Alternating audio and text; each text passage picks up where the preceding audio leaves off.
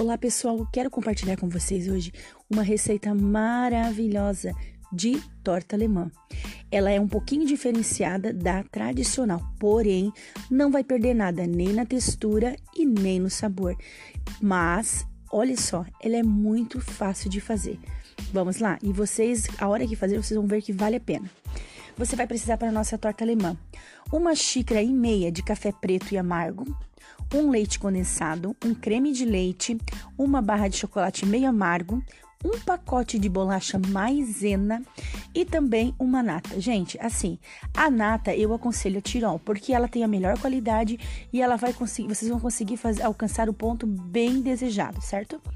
Vamos ao nosso modo de preparo? Antes de começar a fazer a, a, a nossa torta alemã, o que, que você vai precisar fazer? Uma hora antes de começar a preparação, você deixa a sua nata no freezer. Isso mesmo, no freezer. É só uma horinha, hein? Para ela pegar uma consistência congelada e na hora que vocês fazerem o batimento na batedeira, vocês alcançar o ponto firme e desejado certo? Então vamos supor que já passou uma hora, então você vai pegar essa nata, vai abrir ela, colocar numa bacia juntamente com ela o leite condensado. Você pode optar por usar uma caixinha de leite condensado ou somente a metade.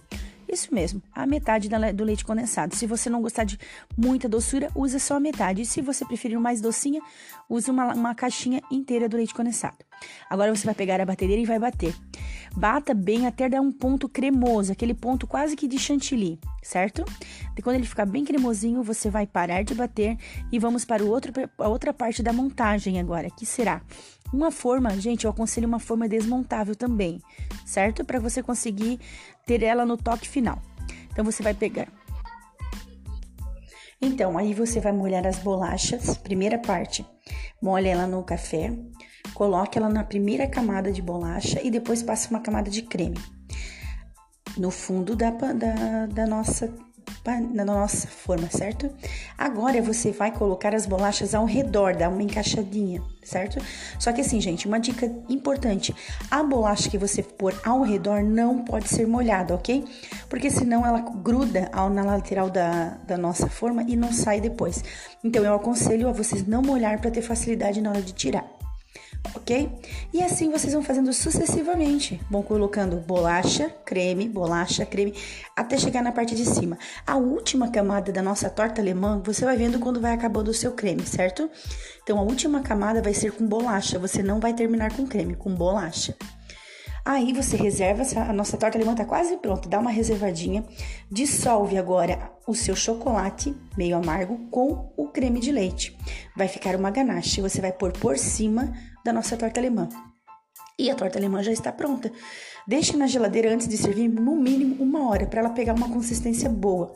Gente, assim, ó, se você preparar essa torta alemã, digamos, você pode deixar ela mais ou menos uns 10 dias a mais no freezer da sua geladeira, mas tem que ser no freezer. Você dá uma, uma você pode cobrir ela com aquele celofane e deixar ela no freezer. Ela não estraga e antes de você consumir, caso você tenha deixado no freezer, ela tenha congelado, você tem que deixar mais ou menos umas 3 horas fora do freezer antes de consumir. Você desenforma ela e se sirva.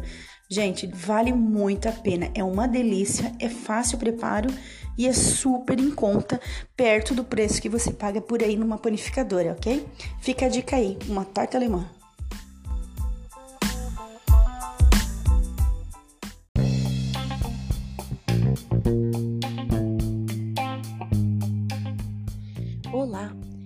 Passar para vocês agora uma receita muito simples, fácil e que é uma delícia. Ela fica bem como uma sobremesa ou quem sabe para você colocar na sua mesa de aniversário como acompanhamento. Todos amam. O nome da nossa receita é brigadeirão de forno. Para essa receita você vai precisar de uma xícara de de chá de achocolatado em pó, de preferência tem que ser um achocolatado de boa qualidade. Pode ser aquele 50% cacau que fica uma delícia. Ou o Nescau mesmo, que é bem conhecido. Então é uma xícara. Vai também uma caixinha de leite condensado, a mesma medida de leite. Você coloca quatro ovos e uma, um creme de leite, certo? Coloque e bater tudo no liquidificador. Deixe mais ou menos uns dois minutos até que fique bem misturado. Em uma forma de banho-maria, você dá uma queimadinha no açúcar no fundo da, da forma. Não precisa ficar muito escuro. Aquele, a partir do momento que você viu que ela começar a, a ficar meio amarelinha, já pode desligar.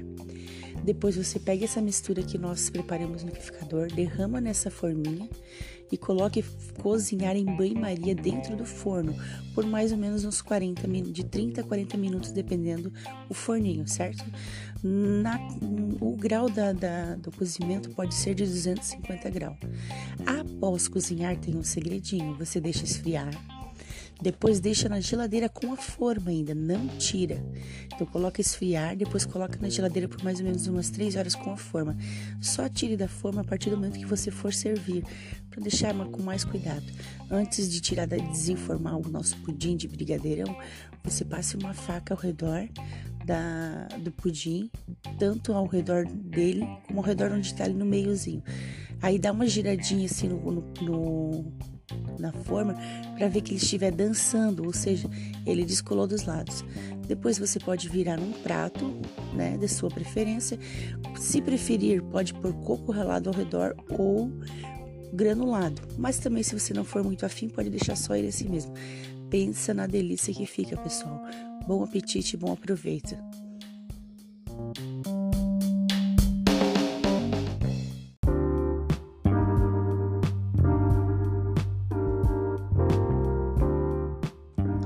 Pessoal, vamos fazer um empadão? Gente, essa receita é muito fácil, muito simples, custa muito menos do que você possa imaginar e olha, fica uma delícia. Vai bem com tudo, vai bem como um prato de uma janta, um almoço, vai bem para acompanhar também num aniversário, vai bem para você levar, fazer uma, um carinho para um amigo. Vamos lá? Eu vou fazer hoje com vocês empadão de frango, ok? Para nosso empadão de frango, você vai precisar mais ou menos um empadão, mais ou menos um tamanho médio. Vai umas 300 gramas de margarina. Gente, a margarina ela tem que ser de qualidade. Ela pode ser Doriana, Quali, por causa da quantidade do lipídios, para ela poder deixar massa como desejado, certo? É com sal, de preferência com sal. Se você preferir sem sal, mas você vai ter que acrescentar sal a mais na massa. Então vamos lá para a massa. A margarina, você vai precisar de duas gemas, só a gema do ovo, certo? E também o trigo, certo? Você mistura o, o ovo com a margarina e vai misturando e colocando o trigo. Gente, essa, essa massa você vai colocando, a partir do momento que ela desgrudar da mão, ficar uma massa mais firme, não muito firme, mas ficar firme, assim que você vê que ela tá desgrudando da mão, ela já tá no ponto bom pra gente colocar ela na forma, certo? Você pode usar aquelas formas desmontável, pode usar uma Marinex, vai ficar bem em todas elas, certo? Ou uma forma de alumínio normal. Lembrando que é um tamanho médio. Você pega a maior parte da. Você vai dividir em dois essa massa, vai colocar a maior parte, claro, na forma, vai esticando, esticando ela. Eu tenho uma dica para vocês. Você pode pegar um plástico, cortar ao meio, pode ser principalmente aquele plástico de arroz, pacote de arroz, não joga fora, porque ele é ótimo para usar para isso. Coloque essa massa ao meio, tampe a massa com o próprio plástico e vai abrindo ela com um rolo, com uma garrafa. Quando ela estiver bem fininha, você pega ela com plástico e já passa para forma. Ela fica ótima assim, é bem prático, certo? Mas se não tiver esses, esses itens, você pode ir abrindo ela com o dedo mesmo, com uma colher e apertando na forma. Lembrando que a massa tem que ser bem fina, não pode ser uma massa grossa, certo? Aí para o recheio. O recheio, gente, é algo que é bem a gosto mesmo. Eu prefiro usar, vamos lá, eu vou passar o meu recheio e depois você vê o que você pode colocar ou tirar. Um peito de frango cozido desfiado, duas cebolas pequenas ou uma grande, certo? Tomate, um tomate também picado, cebola picada, uns dois dentes de alho bem amassadinho. Você pode também, se estiver utilizando pimentão, o pimentão, na verdade, eu uso assim, é, digamos assim, ele tem quatro partes. Eu uso a metade de uma parte só do pimentão, não uso o pimentão inteiro também picado, pode ser a cor que você quiser, certo? Cebolinha verde e salsinha. Você vai refogar esses temperos, sempre na ordem que a gente refoga: cebola, com o alho, depois você bota o pimentão fritar, a salsinha, por, depois você bota o tomate e por último a cebolinha verde picada. Você pode estar acrescentando também um temperinho sazão para dar um gosto, ou não, isso é sua preferência. Coloca uma colherzinha, uma pitada de sal para dar um gostinho na, no tempero.